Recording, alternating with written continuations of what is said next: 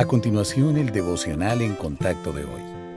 La lectura bíblica de hoy comienza en el versículo 15 de Efesios capítulo 1.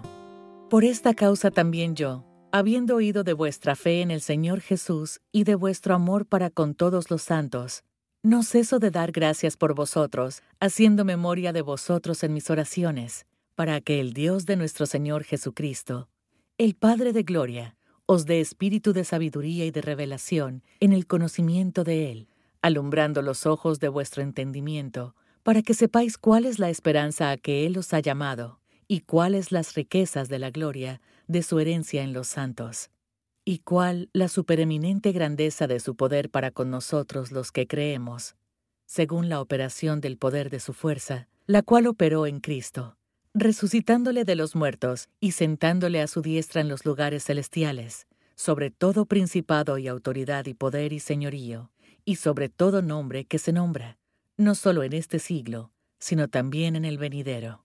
Y sometió todas las cosas bajo sus pies, y lo dio por cabeza sobre todas las cosas a la iglesia, la cual es su cuerpo, la plenitud de aquel que todo lo llena en todo.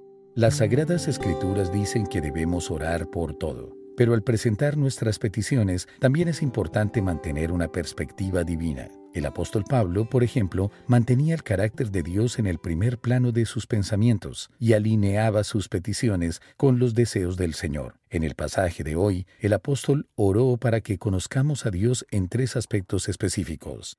El primero, la esperanza de su llamamiento. La salvación nos da una esperanza eterna basada en la promesa de la vida eterna y no en condiciones externas. Puesto que este mundo siempre nos decepcionará, debemos fijar nuestra esperanza en la gracia que nos traerá al regreso de Cristo. El segundo aspecto, las riquezas de la gloria de su herencia. Tenemos una herencia imperecedera, inmaculada e inagotable reservada para nosotros en el cielo. Nada de lo que ofrece este mundo puede compararse con lo que nos espera. Y el tercer aspecto, la extraordinaria grandeza de su poder.